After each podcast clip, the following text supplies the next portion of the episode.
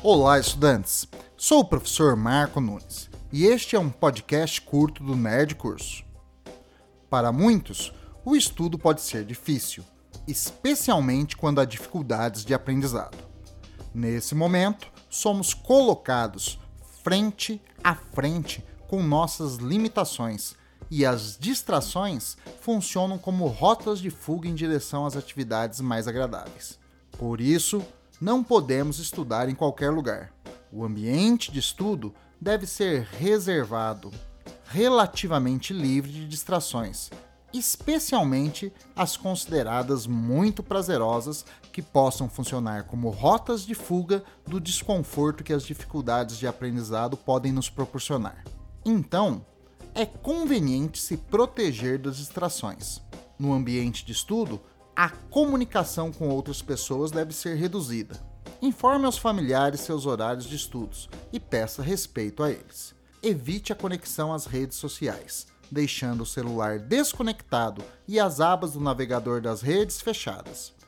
Além do silêncio e certo isolamento, é conveniente que o ambiente de estudo seja um ambiente não convidativo ao sono.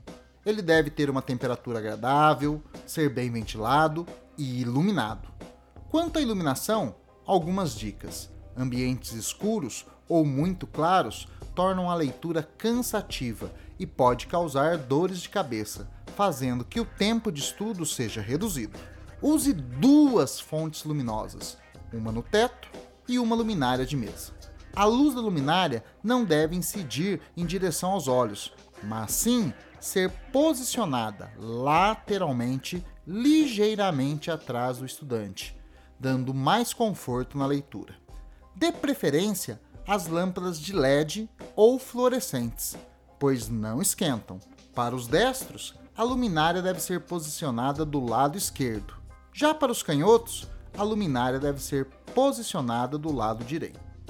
O correto posicionamento da luminária diminui a formação de sombras, tornando a leitura mais agradável.